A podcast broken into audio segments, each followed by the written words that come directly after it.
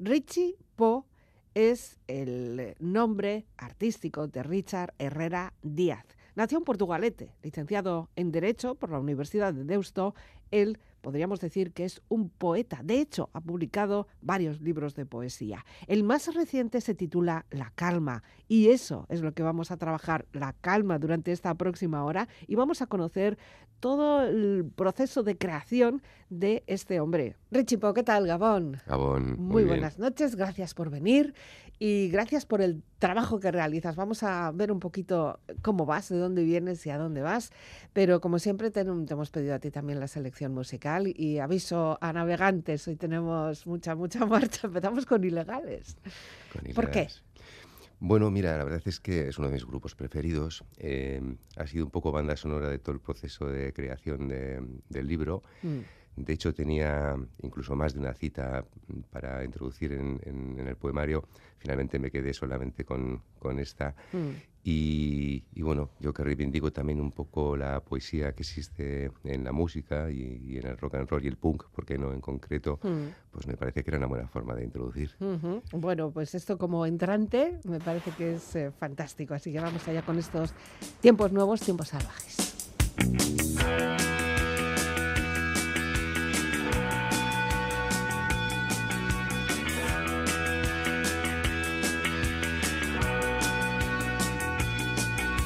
Nuevos, tiempos salvajes. Toma un arma, eso te salvará. Levántate y lucha, esta es tu pelea. Levántate y lucha, no voy a luchar por ti.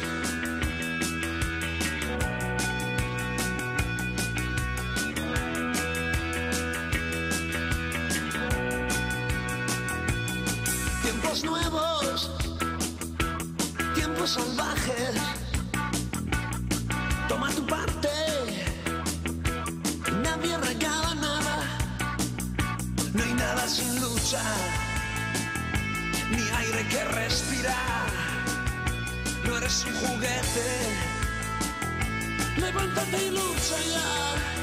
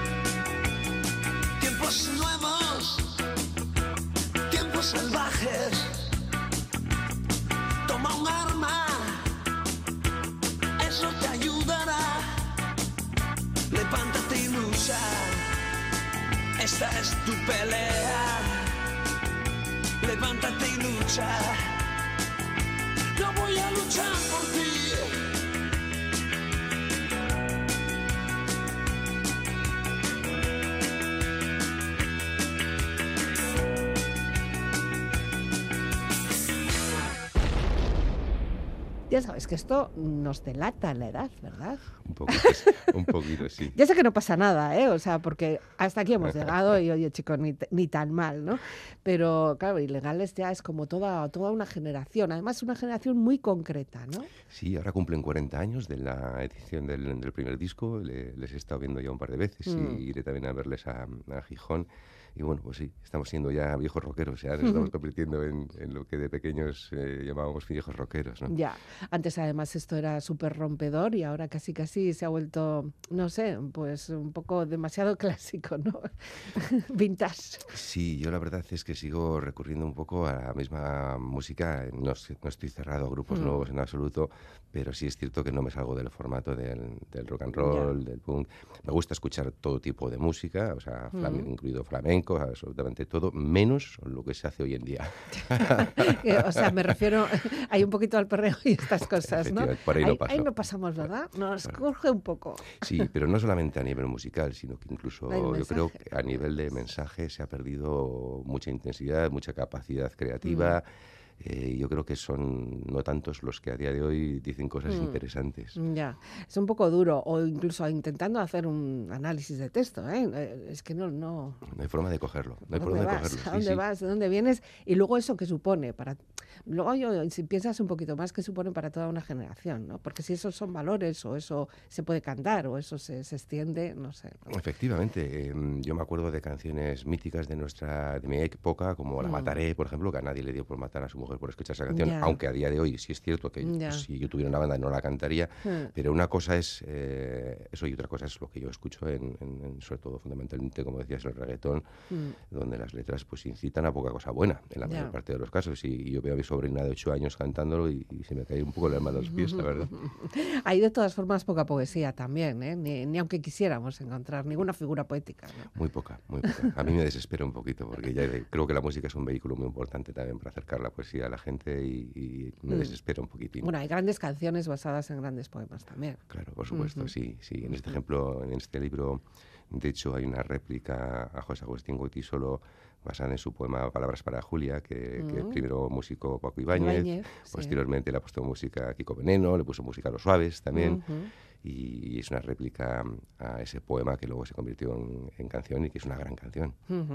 Bueno, estuvimos hablando ya hace unos cuantos años, para los seguidores de este programa, pues igual les puede sonar la voz, por cierto, estupenda voz, eh, pero claro, estuvimos, fíjate, en el 19 con los petirrojos, ¿no? Con aquella, el silencio de los petirrojos.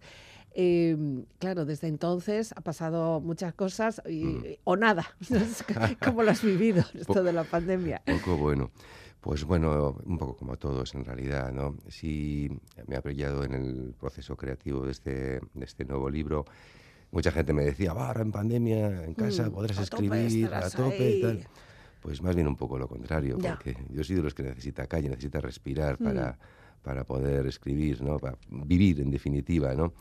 Y, eso ha cortado un poquito el, proceso. Han sido, pues eso, están siendo unos tiempos eh, mm pues complicados y también se nos ha visto un poco el plumero en muchos aspectos, ¿no? En mm. cuanto a empatía, solidaridad, etcétera, aquello que decíamos. La debilidad también, tenemos muchos, muchos puntos débiles. Sí, mm. sí, sí, totalmente de acuerdo. Y nos han dado a todos, Por donde menos esperábamos, además, o sea, esto nos lo cuentan, pues eso, cuando hicimos la anterior entrevista y nos parecería mm. una película de Nada, ciencia ficción. O sea, la realidad ha superado la ficción. Cualquier película que hubiéramos podido pensar de una pandemia, de una epidemia, de, de yo qué sé, esto lo ha superado todo. Así es. Y no estábamos nada preparados. Qué, qué, qué, engreídos somos, ¿verdad? Pues la verdad es que sí. Y, bueno, lo preocupante es que igual no es la, primera vez que nos abren un poco el foco, mm. porque lo que está ocurriendo en el mundo en estos últimos tiempos eh, era bastante imprevisible. Que viene, que viene. A mí lo que me hace gracia es, bueno, gracia o pena, no sé, llámalo así, es que, claro, pensábamos que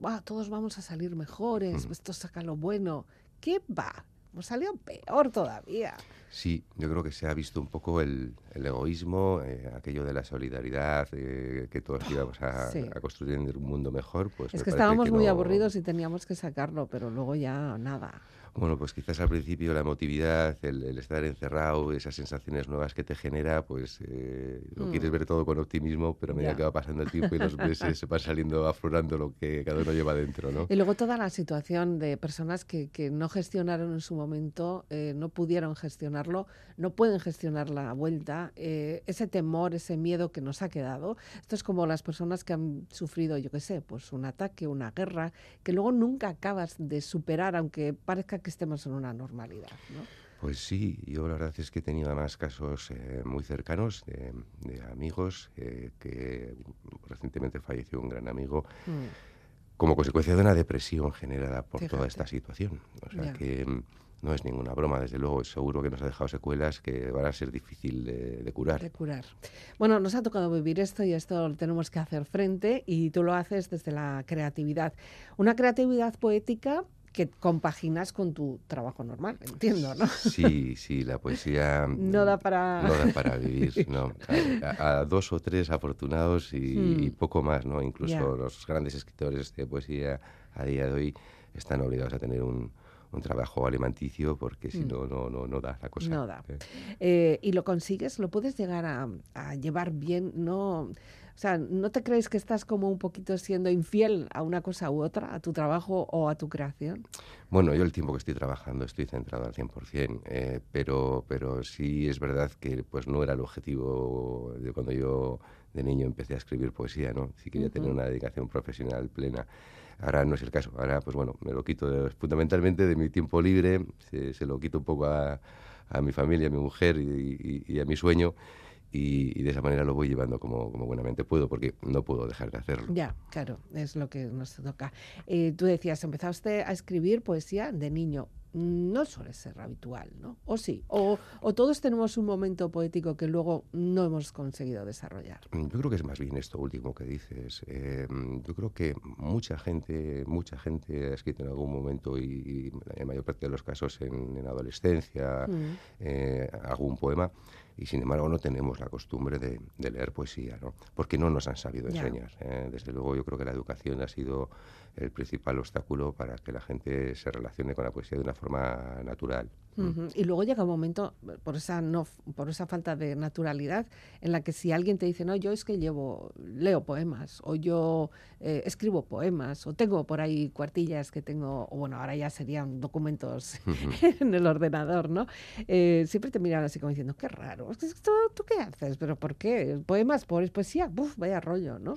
Bueno, puede ser, no sé, yo la verdad es que como estoy ya un poco acostumbrado a relacionarme... ¿Pero alguien te ha dicho algo alguna vez? Sí, sí, muchas ah, veces. y los amigos al principio siempre, lo que pasa es que ya tienen asumida mi enfermedad y me dicen, bueno, bueno es, rarito, pues déjalo así, ¿no? vale, vale, vale. O sea, yo decía, a ver con qué gente te tratas, porque yo la gente que, que, he tenido así, o sea, lo de la poesía era como un, un subgénero literario casi, ¿no? Sí, ¿no? Y de hecho muchas veces se, utiliza un poco la acepción, ¿no? De, de, la palabra poesía como, ah, mm. a la poesía. Eso es, por ejemplo. Sí, porque parece que los, poetas o la poesía no es de este mundo y, y, sí, pisa, sí pisa suelo. Eh, ya, pero luego, luego vamos a algún sitio, vemos un graffiti o antes yo se escribía mucho en los baños, en las puertas de los baños y nos ponen ahí un, poesa, un, poema, una poesía y decimos, ay, qué bonito. Y te quedas ahí incluso pensando, ¿no? En lo que te ha querido decir con ese mensaje. Oh, esto tengo que acordarme yo, ¿no? Sí, pero sí, precisamente eso, fíjate, es eh, porque estamos intentando, eh, yo también un poco como activista poético, eh, acercar la poesía a la gente, ¿no? Y a veces mm. pues puede ser eso, puede ser una pintada en la puerta de un baño o puede ser simplemente pues una, una actuación colectiva de poetas en, un bar, ¿no? Eh, porque no estamos acostumbrados a acercarnos a la poesía, Nuestra obligación es un poco acercarla pues, por otras vías, ¿no? Mm. vía redes sociales también, ¿por qué no? Y animar a la, a la, gente a que no se asuste, a que son cosas hmm. normales y que, hmm. que, además, insisto, hoy en día los poetas hablamos con el lenguaje de nuestro tiempo y de las cosas de nuestro tiempo. Sí, sí, que no hmm. estamos con un Becker o, bueno, yo qué sé, ¿no? con otros grandes poetas que hubo, que, oye, como en todo, tampoco hablamos como hablaba el Quijote y por eso no le vamos a quitar el valor. Correcto. A todos hay que conocerles, hay que el que está trabajando en ello, pues evidentemente tiene que tener una base y un conocimiento pero, pero bueno, yo hoy en día, pues el, 90% de mis lecturas son escritores actuales. Y hay buenos. Muy buenos y muy buenas. Desde luego. Bueno, vamos con más música, que también esto eh, cambiamos totalmente. Eh, me encanta esto de pediros música porque siempre me hacéis unos giros muy interesantes. Eh, la Credence Clearwater Revival también bueno, estos son como más, más, más veteranos, ¿no? Que los anteriores. Sí. Bueno, es elegí esta canción eh, porque es también una cita del, libro, como en todos los casos. Y, bueno, el libro que se titula La Calma. Ahora hablamos de eh, Sí. Eh, pues bueno, esta canción habla precisamente, también introduce un poco esa frase que hemos oído muchas veces, ¿no? De, después de la tempestad viene, viene la calma, ¿no? Mm. y bueno, ahí estamos instalados.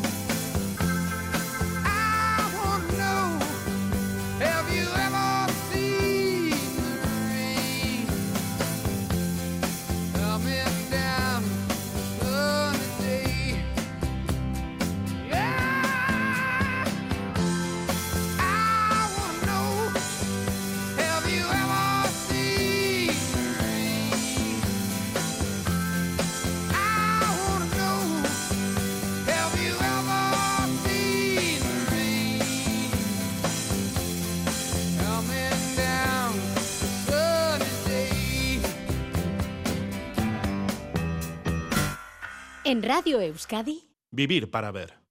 Con Elizabeth Legarda. La calma. Este es el título de- del libro que vienes a presentar. Librito blanco y negro. Mm. ¿Qué ha pasado? Hemos perdido los colores. Sí, sí. Es un. Joder, la portada que a mí me parece Sí, la maravillosa. es eh, de Javier Seco, ¿no? Eso es, es un poema visual de- Hmm. del poeta Javier Seco y a mí me parece que entronca muy bien, es el signo de la paz hecho con alambre de espino Mm. y entronca muy bien con lo que luego nos vamos a encontrar dentro, porque, Dentro. porque calma igual hay poca. o por lo menos dolorosa parece, ¿no? Sí, Así sí. como un poco agresiva, ¿no? Te falta la que estuviera un poco roñado. Bueno, igual lo está, lo que pasa es que como estamos jugando con grises, pues eh, Sí. tampoco lo llegamos a percibir. No, la imagen es así, realmente así, sí, sí, ya. tal cual, pero, pero bueno, sí quería de- desde el principio dejar claro en la puerta de entrada, que es la portada, Mm. Pues que hablamos de una calma quizás idílica, porque la calma a día de hoy pues eh, tiene, tiene Mm. muchos pinchos. Bueno, Javier Seco no solo te ha ayudado con esta imagen de presentación del libro, sino que además también te ha hecho la introducción. No, no, la introducción es de José Blanco, José que es un poeta maravilloso de Sí, sí, sí, Baracaldo. ¿eh? Sí, sí, Ujú. de José Blanco. Y, joder, la verdad es que estoy realmente contento con las palabras que, que he Da escrito. gusto, ¿verdad? Cuando te hacen una introducción así, A mí me da hasta vergüenza a veces. será merecida. Bueno, sí, No sí. te quites valor. No, no es quitarse valor, pero, pero yo creo que crezco más eh, en las críticas que en los halagos. Y, Mm. Pero bueno, está claro que en, una- en un prólogo pues, eh, hay, que, eh, hay que hacer una introducción amable, ¿no? Sí. Pero bueno, quiero pensar que lo he hecho de corazón, eh, eso, eso me transmite y, y- y yo creo que además introduce muy bien lo que nos vamos a encontrar Claro. poco a poco en el, en el poemario. Tienes un poquito de todo, con, con unos pequeños toques que luego ya eh, llaman como la curiosidad, ¿no? De decir, ay. ¿qué es lo que habrá aquí que me están hablando del siglo de oro? ¿Qué es verdad de Celaya? ¿Qué- ¿No? O sea, estamos ahí como dándolo todo, ¿no?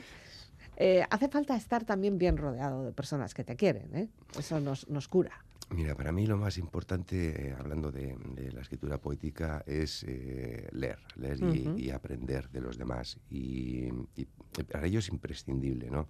Eh, yo creo que todo poeta que, que pretenda serlo, pues tiene que estar continuamente formándose Formándose. y, y rodeándose de, de aquellos que saben. ¿eh? Eh, José Blanco es una buena referencia en todo esto, ¿no? Pero bueno, hay muchas en- a lo largo del, del libro y a mí me parece fundamental. Ya. Pues como cualquier futbolista en- entrena todos los días, pues cualquier escritor pues tiene que hacer también ese, ese ejercicio, Ese ¿no? ejercicio. No, y además es que está bien porque lo que hace es mantener un poco los sentidos abiertos, que aunque no pensemos que vamos a encontrar ahí la superidea, sí que de repente nos, nos da un fogonazo, ¿no? Y dices, ah, pues esto podría yo darle una vueltita, ¿no? Sí, yo voy siempre con, con la alerta encendida, con la, con la antenita puesta. Entiendo eh, perfectamente lo que me dices. porque casi también tenemos que hacerlo así, ¿no? Porque si no, ¿de qué, ¿de qué vamos a hablar todos los días aquí, ¿no? Eh, es. vivir para ver.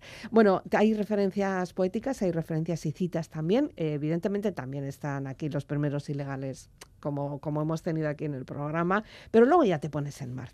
Sí. Em, ¿Cuántos poemas tenemos en este libro? Joder, pues mira, igual me has pillado. No sé si son 43 o 44, Ya. porque como le da uno tantas vueltas al libro, saca, mete, vuelve a sacar, Eso es. etcétera, creo que son 44. 44, de los cuales algunos han querido, o sea, han quedado. Algunos, no están todos, no, No, están no, todos los que son, no, no, no pero son todos todos. los que están. Sí, quiero pensar que sí, que todos los que están deben estar. Sí. Pero sí, evidentemente en el proceso de construcción son casi cuatro años lo que me ha llevado a escribir este libro. Ya. Pues evidentemente hay muchos poemas que pues, se quedan por el camino. cuatro años que te lo has tomado con calma tú porque así lo querías hacer o es que hace falta todo este tiempo para que envejezcan un poco la barrica? Bueno, pues ha pasado un poco todo. Ha pasado que sí, me lo quería tomar evidentemente con, con calma, hasta que... Mm, ya se te- vamos, volvemos al título. Eso es. Pero bueno, pues también eh, pues la pandemia evidentemente nos ha bloqueado mucho eh, y nos ha impedido pues hacer muchas acciones poéticas. Mm, Yo por suerte el silencio de los petirrojos, el anterior libro, pues justo tuve que suspender dos últimas, las dos últimas presentaciones que tenía Ya. previstas y todo lo demás lo pude culminar eh, y, y- y, bueno, pues en ese sentido feliz. Pero bueno, sí me quedé un poco con la sensación en el anterior libro, aunque mm, el pozo es muy bueno, eh, el que me ha quedado, de que quizás se quedó un poco cortito. Mm. y he dicho, no quiero que me Bueno, vuelva a pasar esto, pero eso no- está no, bien. tengo prisa. Eso está bien. Es un y, y más de más. O sea, estamos desarrollándonos, ¿no? Estamos mejorando. Es que a veces también eh, un- uno siente la necesidad de, de cerrar un capítulo, ¿no? Y en aquel caso, pues fue así, ¿no? Eh, Mm. Necesitaba ya mm, soltar aquello y, y caminar por otros derroteros, ¿no? Y en este caso, pues bueno, ese proceso ha sido más, Ya. más tranquilo. Mm, no sé, igual tardó otros cuatro años o ocho, o, o dentro de un año tenemos libro nuevo. Nunca se sabe uno Nunca se sabe. lo que puede ocurrir. Eh, en el silencio de los petirrojos había muchas referencias mm, a la naturaleza. Estabas Sí. súper preocupado por Sí. el tema. ¿Qué tal, Eh, qué tal lo llevas? También, también en la También, calma, sí, también. sí, esta es uno de los temas eh, dominantes. Eh, bueno, la calma, que tiene eh, cuatro partes, sí, el, libro, sí. eso es, eh, pues hace un pequeño recorrido ¿no? Por diferentes estados de la calma, digamos, Mm. ¿no? Y, y el- y de hecho empieza con un poema a juicio final. Vaya, eh, empezamos bien. sí, sí, donde habla un poco de, la, de lo que hace el hombre ¿no? por, Mm. por este mundo. ¿no? Habla un poco de esa calma de la impotencia ante la evolución del planeta, eh, eh, tanto política como, como climática, etcétera, y, y del papel que jugamos nosotros en todo esto. ¿no? Ya. Y, y esto de repartirlo en capítulos, a ver, la primera has dicho ya el juicio final, segundo Ujú. es la gallina, tercero parálisis eh, parasintomática y cuarto o no es amor. Sí, sí. A ver, Vaya manera de terminar, ¿eh? Bueno, en, en realidad, eh, como te decía, y agrupo en cada apartado los poemas que creo que tienen un, un hilo conductor. En la Mm. primera parte, esa impotencia de la que hablábamos ante la evolución del mundo. En la segunda, quizás es- tiene un carácter un poquito más personal o individual de cada uno eh, en cuanto a mm, el bloqueo del miedo ¿no? Mm. ante esto que está pasando y nuestra responsabilidad individual de cada uno. La- eso en la parte de la gallina. La parte de parálisis parasintomática, pues bueno, son poemas escritos durante, mm, durante la pandemia y Hmm. durante el confinamiento más estricto, eh, intentando buscar pues, otro enfoque diferente, porque ha, ha estado muy manido el, el asunto, e intentado buscar un, un punto de vista distinto y, también un poco incluso humorístico por momentos. Y la última parte, O no es amor, eh, es por dejar un regusto un poquito más amable en el lector y por la necesidad propia eh, mía de, de reencontrarme también, ¿no? Porque mm, a veces eh, esa otra parte de la calma que es la de la inacción ante la empatía del mundo, ante la gente que tenemos más cerca y que quizás a veces no, no hacemos lo adecuado. El, el- amor un poco como, como camino para construir un, un mundo mejor, ¿no? Como Ujú. solución a todo lo anterior que ha ocurrido, ¿no? Bueno, con mensajes además. Bueno, son mensajes que no son, no son nuevos, pero, pero de vez en cuando hay que recordarlos. O sea, necesitamos recordarlos. Sí, sí. eh, yo creo que mm, no debemos olvidarnos de los, de los valores básicos y fundamentales que, que además pensábamos que estaban ya muy asumidos en- y, y de repente no- No. nos han pegado un meneo y hemos visto que, que no era así. Mm. No- nos pillan. Eh, cada poema, yo sé que la otra vez te lo pregunté otra vez, pero necesito saberlo. ¿Cuánto tiempo inviertes en cada uno de ellos? Una vez que estás trabajando en uno, ¿trabajas eh, a pleno rendimiento con uno o pff, hay momentos en los que hay que dejarlo y decir voy a empezar con otro o te surge otra idea pero que no encaja con ese?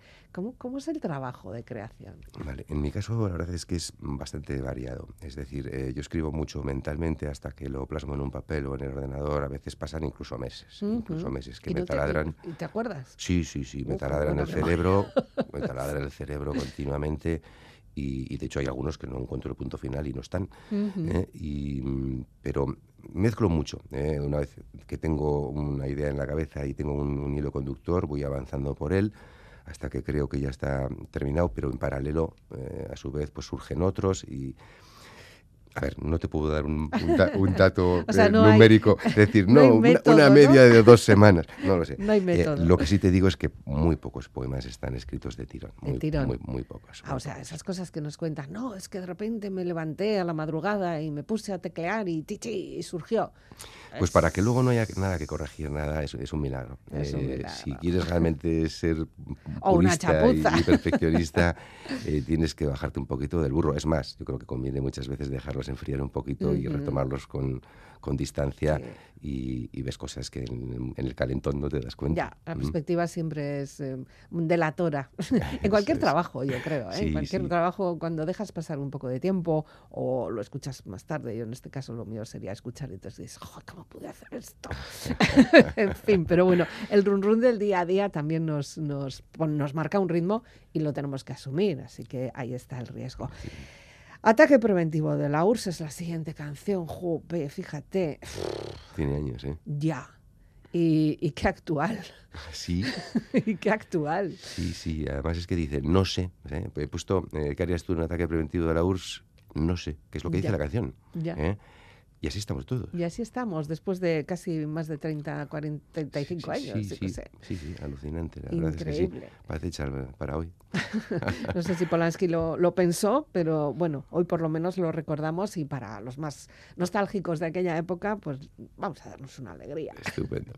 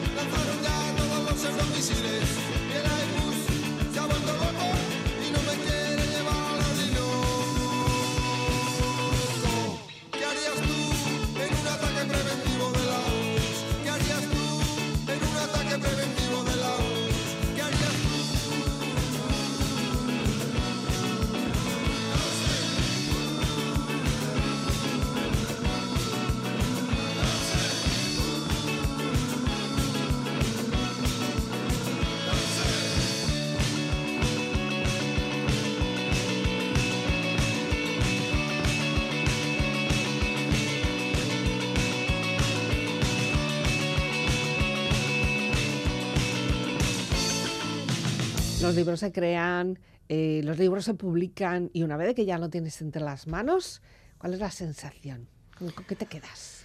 Joder, es una sensación un poco extraña, ¿no? Porque uno no le pone ojitos hasta que, hasta que lo ve, ¿no? Eh, Y después de tantas horas invertidas, porque son muchísimas horas Mm. invertidas en, en- en cada libro, pues la sensación es, pues no sé, eh, bueno, pues ya está aquí, ya, Ya está. eh, como decía Gibran, no es tu hijo, es el hijo de- de- del mundo. Y que, que huele, y ¿no? que huele con, con vida propia, ¿no? Y también unas veces, algunas veces no, uno no es capaz de, de conocer al 100% lo que escribe, ¿no? Y hay Mm. mensajes implícitos que uno no se ha dado cuenta y que otro lector, cualquier lector Claro. puede, puede, puede de repente despertarlo, ¿no? Bueno, pues eso es lo bueno del arte. Sí, claro, que evidentemente. no, es, no está en nuestras manos. O sea, tú cuando vas a un museo y ves algo, te da una sensación primero y luego ya lo puedes racionalizar o puedes pensar, puedes mirar la técnica, puedes hacer lo que quieras.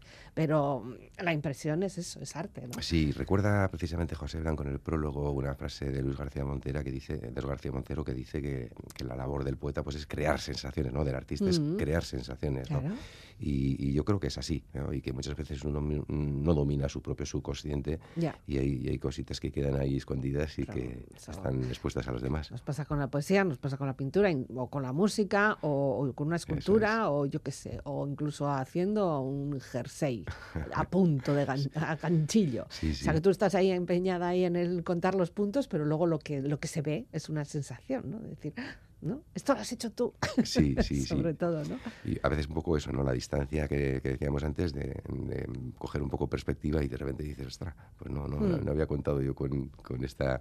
eh, Interpretación. ¿no? sí, que queda aquí un poco escondida. Claro, pero bueno, ya está, ya no, es- ya no es tuyo, ya no está, en- ya no está entre tus manos, ¿no? No, Aunque y- todavía, bueno, lo presentas mañana, creo, ¿no? O sea, es el 26. El 26 de enero a las siete y media en, en la Asociación Sirica, en la calle Mm. Ronda de Bilbao, haré la primera presentación eh, y, bueno, pues rodeado de amigos, me acompañará José, que es el creador del prólogo, Mm. y bueno, ahí tendremos una primera oportunidad, porque voy a ir haciendo poco a poco esas presentaciones. El 2 de febrero estoy en, en la librería La Vorágine de Santander, el, el 15 de marzo estoy en Portugalete, en Santa Clara, en, Mm. en- en mi casa. eh, y, aparte, y, bueno, en Pamplona, eh, Vitoria, Donostia, etcétera, en Madrid. Bueno, pues empezaremos un poco ya esa gira que hay que conciliar, como decíamos antes, con el trabajo, con la Ya. familia, etcétera, y que... Es- curiosamente, es que esas presentaciones que son, que vas a leer, vas a leer, ¿cómo se hace una presentación de este tipo? Sí, a Porque mí... tú no es el típico que te pones ahí delante de mal, no sé, personas que hayan podido acudir y decirles, bueno, tengo este libro, La Calma, y eso, no sé, cuarenta y tantos por el poema, lo tenéis ahí, os lo voy firmando, ¿no? Eso no es así. No, no es así, no. Vamos a ver, tampoco a mí me gusta mucho dar la chapa al personal ni, ni explicar demasiado las cosas. Intento que estén suficientemente explicadas y claras en, en los poemas y por eso pues me gusta eh, sobre todo que sea recitar. Recitar los poemas, que es la mejor forma de explicar lo que lleva dentro el libro, ¿no? Sí es verdad, pues que al final en, en estas presentaciones, pues la inmensa mayoría de la gente que acude, pues ya te conoce previamente y, Mm, y sabe ya un los poco. ganados. Sí, bueno, sabe un poco lo que van a encontrar, ¿no? Mm. Igual alguno luego se decepciona y, Mm. ¿eh? y, y me abandona ya para siempre. Pero bueno, esperemos que no, Volverá. no sea así. Ese que se va y volverá. Eh, claro, pero de todas formas entiendo que tú también haces como, tienes al- alguien que te asesora, ¿no? No escribes, escribes y luego lo mandas a imprimir y ya está. No, Hay- siempre- habrá alguien sí, que te sí. va... Sí, porque además es que es necesario hasta incluso ortográficamente. Es decir, hay uno que pasa por delante del mismo error que ha cometido 800 millones de veces y que no es capaz de verlo porque está tan metido en ello que, que- que no lo ve. Y sin embargo, cualquier persona de fuera de repente automáticamente lo detecta, ¿no? Mm. O sea, a nivel ortográfico y, y, por supuesto, en, en todos los niveles. Yo siempre, antes de cada libro, eh, pasa un pequeño filtro, un, un grupito de, de poetas a los que admiro y no poetas, porque yo no escribo Mm. para poetas, escribo Mm. para personas que no leen, de hecho, habitualmente poesía. Y me gusta también que tenga ese filtro de gente que no está directamente relacionada en el día a día para saber un poco eh, hasta dónde llego en mi objetivo, ¿no? Y, pero sí, es, es fundamental eh, dejarte tirar de las orejas y, y aprender y escuchar. A veces la decisión puede ser no te hago caso, eh, Mm. pero en muchas veces eh, lo normal es eh, escuchar y, y aprender y, Bueno. y corregir. Claro que sí. Eh, la última vez que estuviste con los petirrojos me leíste algo. No sé si hoy, hoy me puedes leer algo. Sí, estupendo, por estupendo. favor. Si, si quieres, basta que es un poquito tarde y, Sí, y el libro es un ya. poco guerrero, pues eh, nos despedimos. Mira, este, este poema, La Chacra, que es el que cierra ver, el, el libro. Espera que tengo aquí otra copia del libro. Vamos, venga, te sigo. Sí. A Freddy, ¿quién es Freddy? Freddy- Mira, Freddy es un, un amigo amiguísimo que se, se, me, se me murió hace año y medio. Venga. Eh, justo antes eh, de morir, una de las visitas que le hice, porque fue el mes y medio, se nos escapó, Mm. eh, tuve ocasión de visitarle, ya no podía hablar, tenía una planta maravillosa, él vivía en Asturias, en, en el monte, y tenía una planta maravillosa detrás, y dije, joder, ¿cómo me gusta esa planta? Arrancó una rama y me la dio. Mm. Y esa rama pues se llama la chacra, eh, hoy crece maravillosa y estupenda. Y este poema pues eh, lo propició precisamente eh, este hecho, Venga. la chacra. Riego a cada planta por su nombre, pongo nombre a todo lo que quiero, por lo mismo escribo. El amor enraiza en lo que nombras. ¿Por qué al gato sí y no a la citronela? ¿Por qué a cada uno de los huracanes, pero no a cada nube? Juega a llamarlas chacra o bernardina y a quererlas. Ninguna rosa esplende igual que su tocaya. Lo que no tiene nombre se deshace en bruma sin presente ni memoria. Es nada, no interesa. Se necesitan nombres para tanto. Llama a la vida por su nombre o no es amor. Mm, qué bonito. Claro que sí. O sea, la chacra es el nombre de la planta. Es el nombre de la planta que le puse en honor, porque este hombre además en Facebook y en redes sociales utilizaba la chacra en plan humorista. Y, y bueno, es lo que digo, en realidad tengo cuarenta y pico plantas, soy muy amante de las plantas y todas tienen su nombre. Todos tienen su nombre. Esto es como, bueno, yo pensaba que era la chakra, pues los del yoga y esto que tenemos chakras, ¿no? y ahora dónde vamos a ir, a la chakra de la cabeza, el centro, el corazón. No, no, no, la chakra de la planta. Ya sabes que hay una frase en euskera que dice Isenabadu Bada, ¿no? Mm, sí, sí, O sea maravillosa. que aquí, efectivamente, eh, tiene nombre, tiene que tener nombre para existir. ¿no? Efectivamente, sí, sí. Sí, sí, fenomenal. Bueno, pues, eh, Richitas, te agradezco mucho que hayas venido. Es un momento en el que lo que vamos a hacer es invitar a las personas a que te busquen, que busquen el libro. Eh, ¿Se puede adquirir ya? Bueno, todavía no. ¿o ¿Cómo Sí, estamos? sí, todavía no ha llegado a librerías porque Mm. está todavía muy calentito, todavía quema un poco. Eh, está ya online en la página de La Única Puerta a la Izquierda, eh, Mm. eh, ahí se puede comprar online. Y luego, pues eh, cualquiera que contacte conmigo a través de las redes sociales, Richie Po, eh, pues ahí me puede encontrar y, y también se lo podemos enviar, incluso con dedicatorias si, si lo quiere. Es importante, es interesante estar en las redes, ¿verdad? Es una manera de estar conectado. A mí me cuesta mucho porque eh, al final me quita tiempo de lecturas, de escritura. Somos una eh, generación un poco reacia. Sí, sí, pero también es verdad que bien utilizadas las redes sociales pues también ayudan a aprender mucho. Mm, ¿eh? es, como todo, ¿no? Un palo para pegar palazos o, para, o, o de cachava, ¿no? Pues las redes sociales pasa lo mismo. ¿eh? Hay mucha porquería y, y uno puede enmierdarse bastante en, en toda ella, pero también encuentras cosas muy interesantes de las que poder sacar lecciones. Ya, eh, el problema muchas veces es el tiempo que inviertes. Efectivamente. Sí, porque al final si quieres un poco corresponder con, con la gente que te escribe, con los mencionarios que te hacen, con las menciones que te hacen o cuando comparten algún poema, etcétera, pues, pues eh, es que una hora, hora y media te quita todos los Ya. días y a mí eso es lo que peor llevo, porque Ya. ese tiempo me lo quita De mm, de, de, de, joder, yo no, eh, estoy en las redes sociales para intentar hacer conocer mis poemas y luego las redes sociales me quitan tiempo para escribir poemas. escribir Algo está pasando. Sí, pero a la vez también te facilita conocer otros poemas Sí, y, y conocer Y otras autores, historias. es, y, y sí, bueno, pues sí. al final hay que buscar la medida, ¿no? No Eh, no sé si tendríamos, lo que pasa es que tenemos una mente muy adictiva también, ¿no? Y, y las redes sociales lo saben y no, nos, nos sí, chupan. yo espero no, o sea, intento no estar eh, cada día eh, enganchado continuamente. Yo reservo un espacio cuando termina mi jornada de trabajo, cuando ya llego a casa y me Mm. Y ahí es cuando sí respondo. Eh, de hecho, en el, en el móvil del trabajo no tengo redes sociales, no, no estoy Mm. desconectado. Mira, yo al contrario. Sí, En mi vida sí. privada no, pero por trabajo no, bueno, no queda otra. Igual no te, eso es, no te queda otra. es- es- tienes que estar un poco ahí, ahí, en contacto directo, ¿no? Ya. En mi caso prefiero apartarme durante el día y luego ya a la noche dedicar un poco más a ello. Pues estupendamente. El libro es La Calma, es de Richie Po, ya lo podéis encontrar. Mañana arrancas con las presentaciones y si no, pues por las redes también podrán verte por donde, por donde andas si es que te quieren conocer personalmente o escucharte y, y que les, les recites y les leas tu trabajo. Terminamos con La Cabra Mecánica, señores. El mundo ya no necesita otra canción de amor. ¿Cómo que no? Siempre necesitamos Pero una yo sí, canción de amor. pero yo ah, sí, pero yo sí. vale. Siempre necesitamos una canción de amor. sí, sí. ¿eh? Por eso en esta última parte final, eh, este poema que hemos leído Mm. antes, que es el que cierra el libro, y bueno, pues para cerrar un poco el programa, esa canción que reivindica, pues eso, que, Mm. que no debemos olvidarnos de lo básico. lo Siempre, aunque no estemos enamoradas, necesitamos una canción de Eso amor. es, Desde luego todo. que sí. Richie, pues caricas, por favor. Sí, muchas gracias.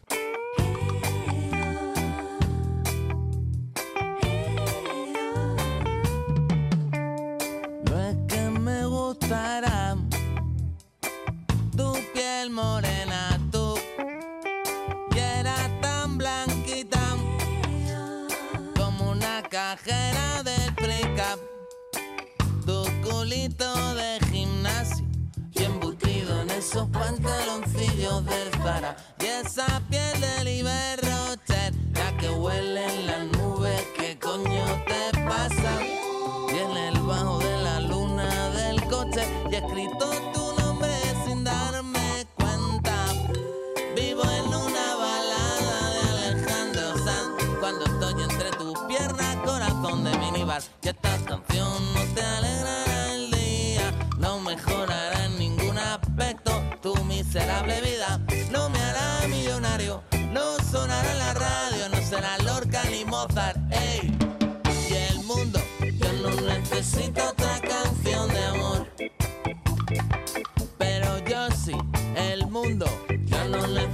about the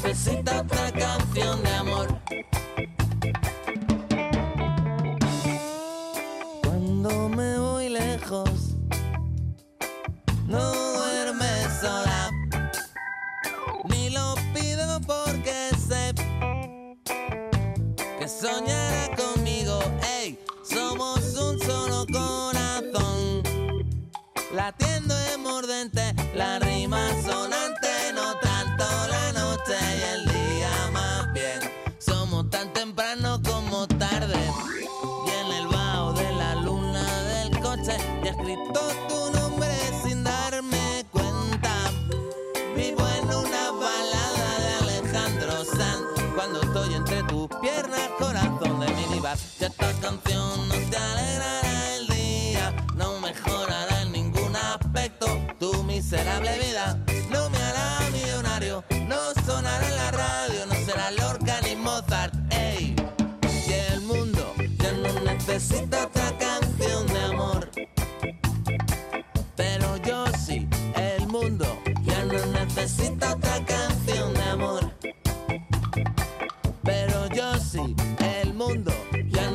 sinta